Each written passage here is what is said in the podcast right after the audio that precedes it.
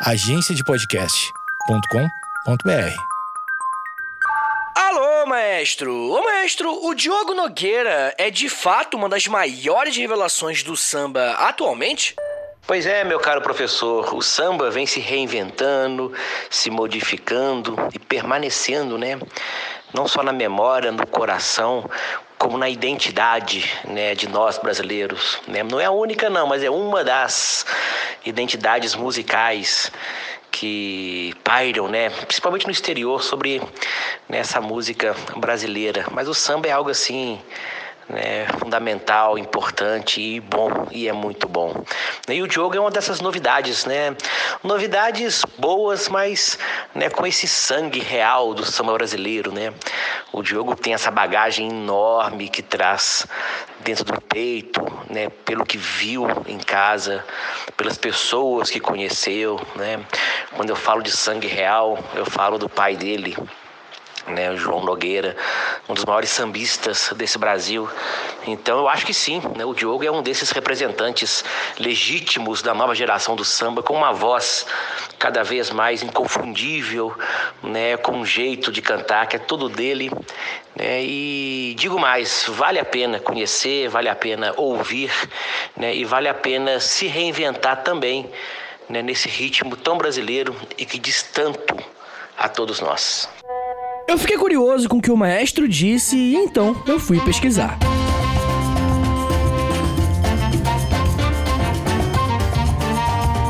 Molecada, meu nome é Vitor Soares e sou professor de História. E você está ouvindo agora o Alô Maestro, um podcast trazido a você pela Orquestra Ouro Preto em parceria com História em Meia Hora. Hoje vamos falar um pouco sobre um dos maiores nomes do samba na atualidade e que tem uma trajetória incrível. Eu estou falando do grande Diogo Nogueira, que é compositor, cantor, jogador de futebol, lutador de jiu-jitsu e apaixonado pelo samba. Vai ter muito assunto e vamos aprender como esse estilo musical tem tudo a ver com a história do Brasil. Hoje eu tô claramente empolgado. Vamos lá, vamos lá. Quais são, senhores, as principais características do Brasil e do brasileiro para você?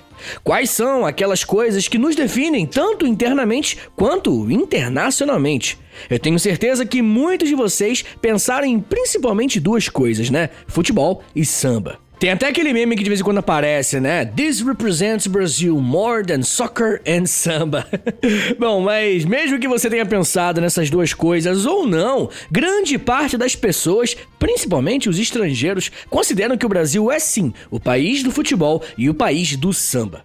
E o mais legal disso tudo é que a história do personagem que vamos falar aqui hoje está totalmente ligada a essas duas paixões nacionais. E por esse motivo, falar sobre Diogo Nogueira, futebol e samba, obviamente, é falar sobre o nosso Brasilzão, coisa que a gente gosta muito de falar aqui no Alô Maestro, né? Mas enfim, como eu gosto sempre de falar, a história do nosso personagem aqui hoje começou bem antes dele. Diogo Nogueira nasceu no Rio de Janeiro no dia 26 de abril de 1981.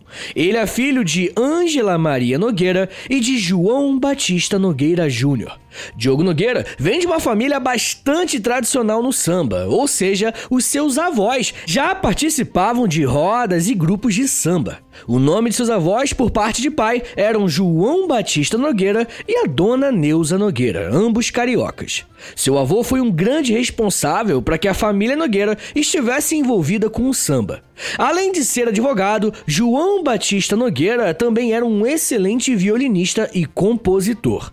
Nas rodas de samba, enquanto o senhor João tocava, a dona Neuza cantava. E lá no Rio de Janeiro, gente, o samba era, ainda é, né, muito popular entre as comunidades, subúrbios e locais onde a população se junta para poder se divertir e cantar. As rodas de samba eram esses lugares onde a família Nogueira se reunia e ao longo dos anos se tornou uma tradição. A família inteira de Diogo Nogueira estava envolvida com o samba, os seus avós, seus tios, pais e, claro, né, o próprio Diogo. Uma coisa muito legal na vida dele é que desde pequeno ele estava em contato com grandes nomes da música nacional e que com certeza você deve conhecer. Clara Nunes, Bete Carvalho, Roberto Ribeiro, Beto Sem Braço, Dona Ivone Laura, Alcione e muitos outros. Toda essa galera frequentava a casa da família Nogueira porque o pai do Diogo promovia vários encontros de roda de samba. Só que tem uma questão aqui, gente. O samba, esse ritmo musical que hoje consideramos representar o Brasil e que o Diogo Nogueira se tornou uma grande referência, tem uma história bem conturbada. O que eu quero dizer com isso, gente, é que nem sempre o samba foi visto assim, como um símbolo nacional, principalmente por conta da sua origem. O samba, enquanto ritmo musical e também enquanto dança, é algo relativamente novo. Alguns estudiosos dizem que o samba é um ritmo criado por pessoas escravizadas de origem africana na Bahia, e acredita-se que eles misturavam os batuques de outros ritmos usados tanto para cultos quanto para lazer, enquanto eles não estavam trabalhando, né? Bem, é bem provável que a origem do samba esteja ligada a algum tipo de manifestação religiosa ligada à música. E eu não sei se vocês sabem, mas em muitos locais, os africanos trazidos para o Brasil eram proibidos de expressar a sua religiosidade, por ser considerado algo imoral e até, entre aspas, demoníaco pelos seus senhores. Por conta disso, os caras precisaram rebolar, às vezes até literalmente, para conseguirem cultuar de uma forma que passassem despercebidos e que não fossem retalhados por isso, né? Nessa improvisação, a população negra, ainda escravizada, usava instrumentos de percussão, alguns de corda e a dança para se expressar. Com o passar do tempo, esse tipo de música foi sendo usado também para diversão e lazer das pessoas escravizadas, e claro, consequentemente, foi sofrendo algumas alterações conforme ia ganhando mais adeptos. Porém, o lugar onde o samba mais sofreu alterações e cresceu foi no Rio de Janeiro. No século XIX e parte do século XX, o Rio era a capital do Brasil. Com isso, a cidade recebia um fluxo migratório muito grande, inclusive de pessoas que eram escravizadas. Esse fluxo constante de pessoas garantiu que o Rio de Janeiro se tornasse uma grande fonte de mistura de culturas, fazendo com que o samba se desenvolvesse ainda mais. Com o crescimento populacional do Rio de Janeiro e suas comunidades, o samba também foi se popularizando entre os moradores dessas regiões. Só que tinha um problema. Com o samba crescendo dessa forma, no início do século XX, esse ritmo passou a ser criminalizado. Pouca gente sabe disso, mas frequentar rodas de samba ou simplesmente portar instrumentos que eram ligados ao samba era sinônimo de vadiagem, e algumas pessoas chegaram a ser presas por isso. Uma das histórias mais famosas sobre isso é a do sambista João da Baiana, que enquanto andava pelo Rio de Janeiro com seu pandeiro, foi parado pela polícia e teve seu instrumento confiscado porque seria uma prova de sua vadiagem. Para sorte dele, um político influente do período gostava da sua música e pediu para que João fosse em seu gabinete. O político assinou o seguinte em seu pandeiro, que deu de presente ao sambista: A minha admiração, João da Baiana, senador Pinheiro Machado. Depois disso, quando João era parado pela polícia, ele mostrava o seu pandeiro assinado pelo senador para escapar da prisão. Mas você deve estar se perguntando: caraca, Vitão, como que um ritmo musical pode ser tratado dessa forma? Molecada, temos que ter em mente que o nosso país foi um dos últimos a proibir a escravidão africana. E quando fez isso, em 1888, o país criou uma lei dois anos depois que criminalizava o que eles chamavam de vadiagem. Ou seja, se uma pessoa fosse parada na rua e fosse comprovado que ela não estava trabalhando, era bem provável que ela fosse em cana por conta disso. A punição para quem fosse enquadrado por vadiagem era até 30 dias na cadeia. E agora eu pergunto a vocês: vocês acham que todos que não estavam trabalhando eram parados ou apenas um grupo muito específico de pessoas? O que eu estou querendo mostrar para vocês é que, mesmo o Brasil tendo libertado as pessoas escravizadas, nos anos seguintes foi criada uma série de leis que praticamente criminalizavam a presença dos negros nas cidades. E como nós já falamos aqui, o samba foi praticamente criado pelos negros e se tornou um símbolo da própria comunidade negra. Logo Logo, não demorou muito para que o próprio samba fosse enquadrado como algo de vagabundo, entre aspas, e que promovia a criminalidade. O autor Lira Neto disse o seguinte sobre isso, abre aspas. A simples posse de um instrumento de percussão podia ser interpretada como um indício de vagabundagem. Fecha aspas. Infelizmente, o início da história do samba foi marcado por uma oposição racista. Eu não sei se tem outra palavra para descrever o que foi isso, tá ligado? Isso mostra pra gente que a história do samba é composta por cenas muito felizes, né? Com letras, artistas maravilhosos, porém, ao mesmo tempo, essa história é repleta de perseguições, prisões e muita discriminação. Bom, mas como todo movimento popular, não seria uma imposição da lei ou um estigma negativo de parte da sociedade que faria esse ritmo tão importante para nós desaparecer ou fazer com que as pessoas simplesmente parassem de tocar, não é verdade?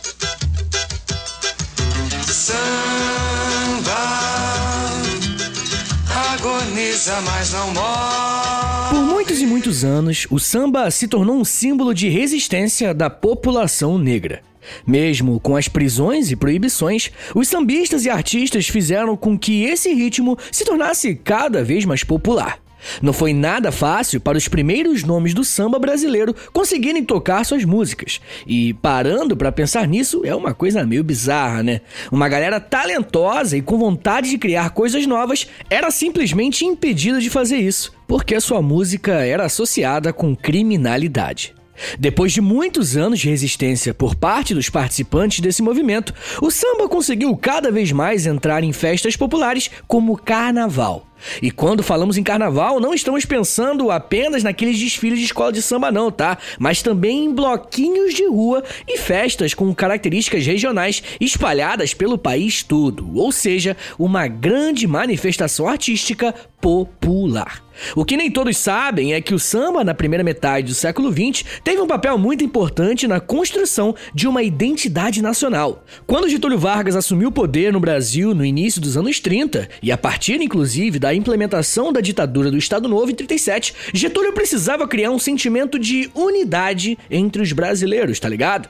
E uma das coisas que ele usou para que isso acontecesse foi o samba.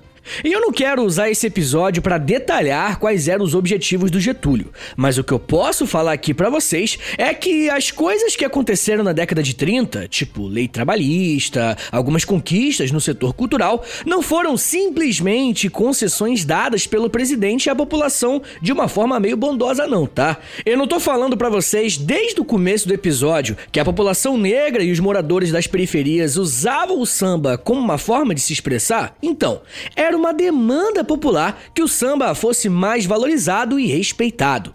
O que Getúlio fez, aí sim de forma inteligente, no sentido político, né? Foi abraçar essa demanda popular e fazer com que o samba se tornasse oficialmente uma das principais identidades brasileiras. Só que nesse ponto precisamos também prestar bastante atenção. Não foi o samba popular das classes mais pobres e tocado majoritariamente por negros que o Estado Novo buscou valorizar, não, tá? O samba que o Estado brasileiro estava promovendo a partir de 1937 era um samba, entre aspas, mais limpinho, tá ligado? As suas letras não falavam sobre o cotidiano das favelas, das dificuldades da população. As letras desse samba mais limpinho valorizava e exaltava o nacionalismo, e em alguns casos até a figura do próprio Getúlio Vargas. Era como se existissem dois sambas: o samba positivo, que era esse sim valorizado pelo Estado Novo, e o samba realmente popular, que denunciava esses desmandos da ditadura varguista.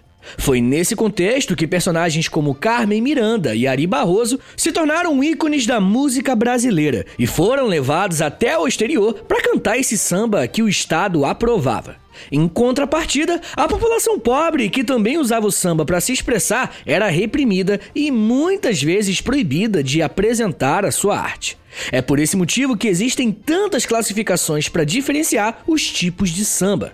Eu acho que você já deve ter escutado alguma vez ouvir falar de partido alto, samba de breque, samba de roda, samba enredo, samba canção e por aí vai. Todas essas classificações existem porque o samba acabou se tornando uma disputa entre Estado e os artistas, como afirmou a historiadora Doraci Agostini Duarte. Abre aspas. As mudanças na sociedade brasileira fizeram com que o samba sofresse transformações realizadas por pessoas, pelo Estado, pelo capital, pelos negros e outros grupos. Exemplos dessas transformações ao longo de sua história são as suas inúmeras classificações e subgêneros. Sua consolidação foi importante também porque desencadeou novas discussões sobre questões como o direito autoral, a profissionalização do músico e o desenvolvimento de um mercado musical. Fecha aspas. É fruto de todo esse histórico que Diogo Nogueira pôde trilhar a sua carreira de sucesso no samba.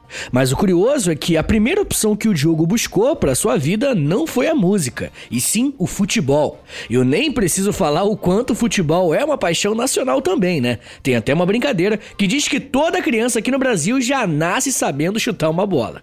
A verdade é que, mesmo crescendo em um lar de músicos, e excelentes músicos por sinal, Diogo, ainda criança, começou a jogar futebol nas categorias de base de alguns clubes do Rio de Janeiro. E para quem não sabe, a carreira de um atleta é muito longa e começa desde cedo, assim como o Diogo fez. São nas categorias de base que as crianças aprendem os principais fundamentos do esporte e, quando chegam na juventude e na fase adulta, podem atingir o seu potencial máximo.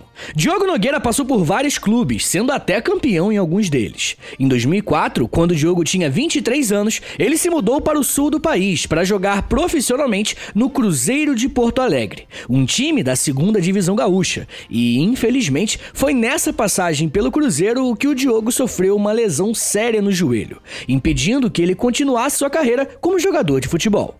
E sabe o que é louco nisso tudo? O pai do Diogo, o senhor João Nogueira, quando era jovem, também jogava futebol e depois de uma lesão precisou também abandonar o esporte e se dedicar ainda mais à música. E aqui eu quero fazer um parênteses para você, gente, porque não é apenas no gosto pelo futebol que Diogo Nogueira e João Nogueira se parecem. Eu omiti essa informação de propósito, mas João Nogueira é um dos maiores nomes da história do samba. João Nogueira nasceu em 1941 e como seu pai, o avô do Diogo, estava envolvido na cena musical do Rio de Janeiro, o pequeno João teve contato com grandes artistas desde cedo.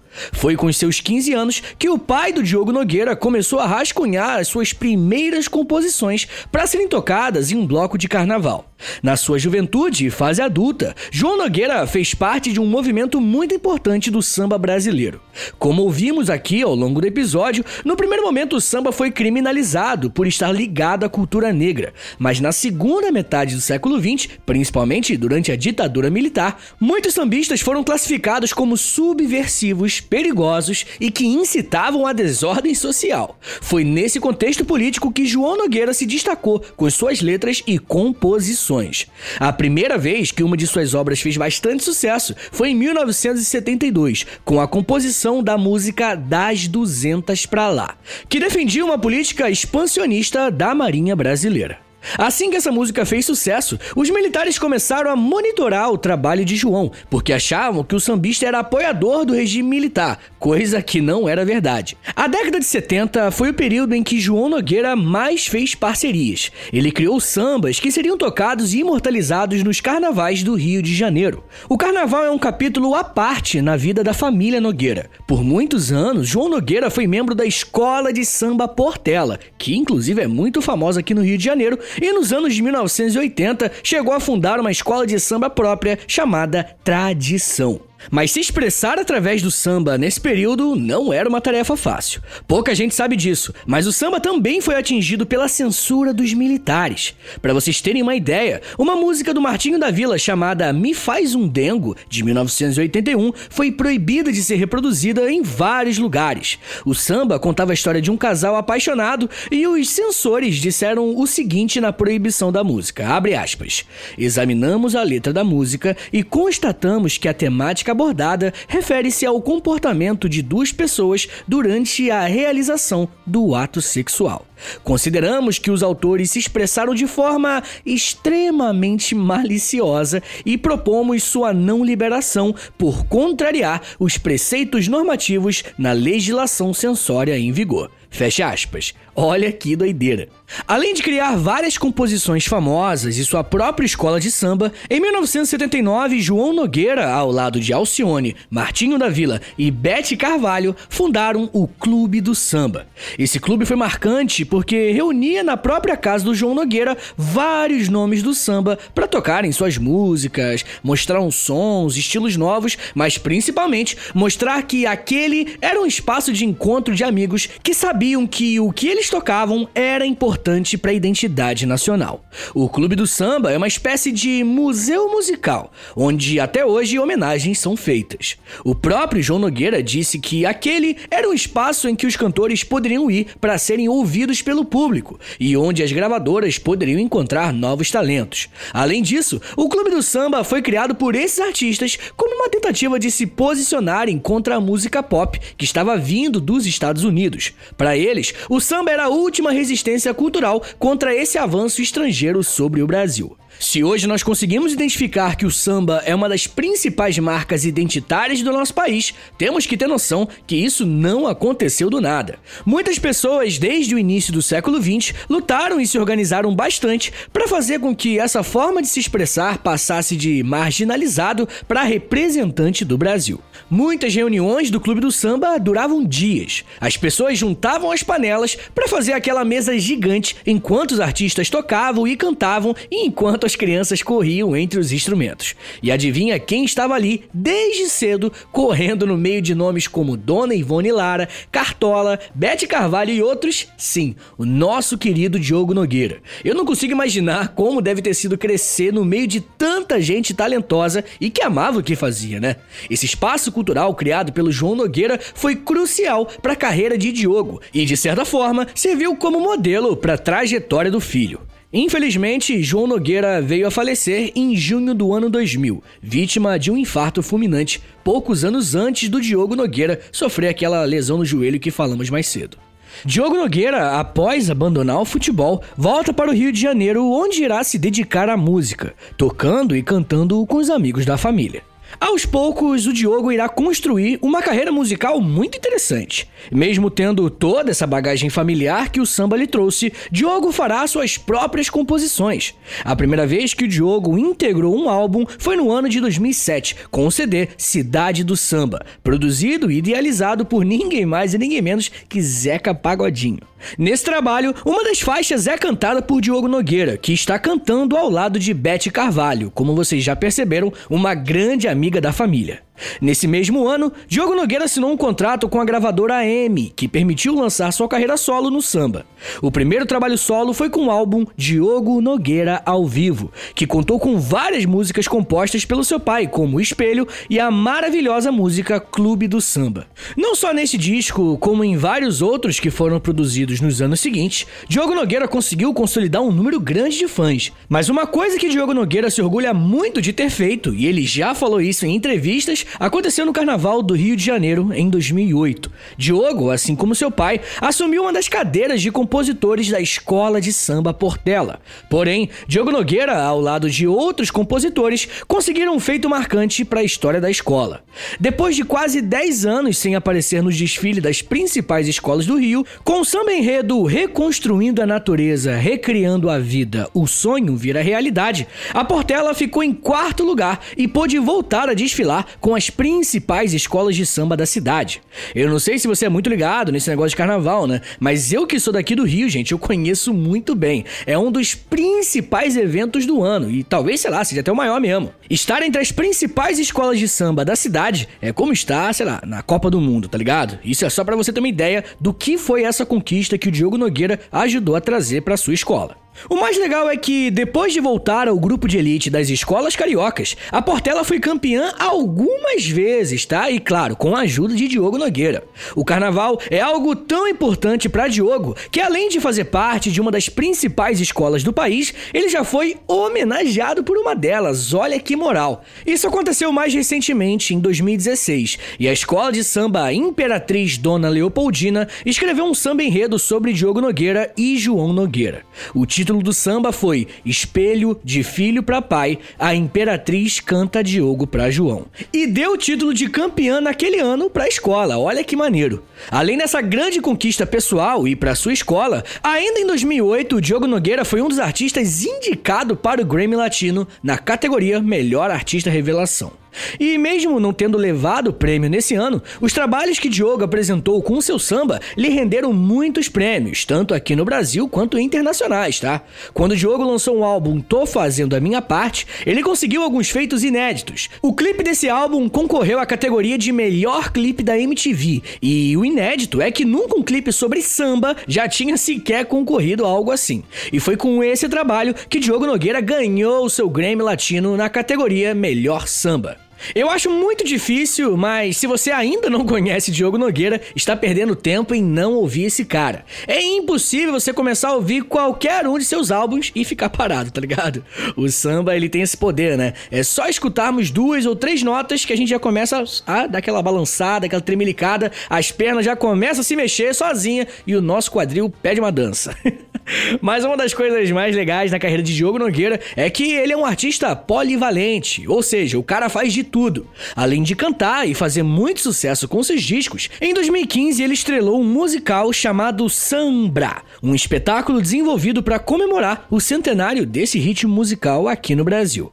Nesse musical, que foi sucesso de público e crítica, Diogo Nogueira mostrou que é um ótimo ator, tá? O cara é bom mesmo. Em 2012, Diogo se tornou um apresentador de televisão com o programa Samba na Gamboa, programa em que ele entrevista e toca com grandes nomes do samba. São por esses e outros motivos que muitos consideram Diogo Nogueira um dos maiores nomes da música popular brasileira atualmente. O próprio Diogo diz que sua maior referência é o seu pai, que mostrou a ele a beleza desse ritmo tão único. E eu não sei dizer se isso foi de propósito ou não, mas em muitos aspectos, Diogo Nogueira segue os passos de seu pai, né? Você se lembra do Clube do Samba? Hoje, mais de 40 anos depois da criação desse espaço, Diogo ainda se apresenta lá e se mantém como um espaço de resistência do samba. Diogo, assim como João Nogueira, tem uma capacidade incrível de juntar talentos e nomes importantes ao seu lado para pegar uma caixinha de fósforo, um cavaquinho e fazer muito samba. Diogo Nogueira vem de uma família que tem música correndo em suas veias e, mesmo assim, consegue inovar enquanto nos mostra as belezas das produções daqueles que vieram antes dele. Diogo Nogueira não é apenas um cara que inova e que traz uma nova perspectiva sobre o samba. Ele também ativamente luta pela manutenção da memória do samba. É muito comum que as gerações mais novas não conheçam muitos nomes que fizeram sucesso alguns anos atrás ou simplesmente foram importantes para que determinado movimento cultural e social atingisse a forma como é hoje. E um dos trabalhos mais importantes do Diogo, na, na minha opinião, claro, é resgatar esses nomes, mostrar ao grande público quem foram esses artistas que trilharam o caminho antes deles e mostraram ao Brasil que o samba é sim uma das nossas principais características. O Diogo Nogueira faz isso através de um programa de televisão chamado Samba na Gamboa, que eu comentei agora há pouco. Ele passa em algumas emissoras. Além de ser um programa que tem apresentações musicais, Diogo convida nomes consagrados do samba para tocarem suas músicas juntos e cantarem grandes clássicos. Esse programa, mesmo passando em emissoras que não são são tão grandes, é um tremendo sucesso, tendo picos de audiência e de comentários em todas as vezes que ele vai ao ar. Isso mostra pra gente que, além de gostar muito do próprio samba em si, né, a audiência ama ver ali na tela os nomes que tanto fizeram pelo nosso país. Se anos atrás o samba era sinônimo de vadiagem, discriminação e perseguição, hoje esse estilo musical pode ser celebrado como uma de nossas maiores criações e características enquanto brasileiros. É através do samba que todo nosso gingado e alegria ficam evidentes para todos que ouvem. Samba é Brasil Brasil é samba. E Diogo Nogueira Diogo Nogueira é tudo isso junto. Senhores, muito obrigado por terem vindo até aqui. Eu quero agradecer vocês, mas mais uma vez, eu quero agradecer a Orquestra Ouro Preto. Esse podcast que você está ouvindo agora, ele está sendo trazido a você por esses caras. Então, faz um favorzinho aí, dá essa moral para nós e para a orquestra também. Vai lá no site deles, é orquestraouropreto.com.br, dá uma conferida no trabalho deles que, pô, tem muita coisa maravilhosa. E vai no Instagram deles, tá? É arroba Orquestra Ouro Preto Preto. E por favor, quebra esse galho aí, se não for pedir muito, cara. Comenta na última foto deles que o Story em meia hora levou você lá, pode ser? Porque aí os caras vão ver que vale a pena investir aqui em mim, tá ligado? Dá essa moralzinha aí, por favor. Mas para quem ainda não conhece, a Orquestra Ouro Preto toca clássicos da música clássica, como Beethoven, Mozart e também outros nomes mais atuais, mais contemporâneos. E falando nisso, por isso que eu tô fazendo esse episódio aqui, ó. Se liga. Em breve, mais precisamente em setembro, vai rolar uma baita parceria entre a Orquestra Ouro Preto e o nosso querido Diogo Nogueira, gente. Vai estrear no YouTube da orquestra. Então se liga, segue os caras no Instagram, no YouTube, vai lá conhecer o trabalho deles que é muito legal. Muito obrigado, Orquestra Ouro Preto, por patrocinar o História em Meia Hora. É isso, gente. Muito obrigado, um beijo, até semana que vem! E valeu!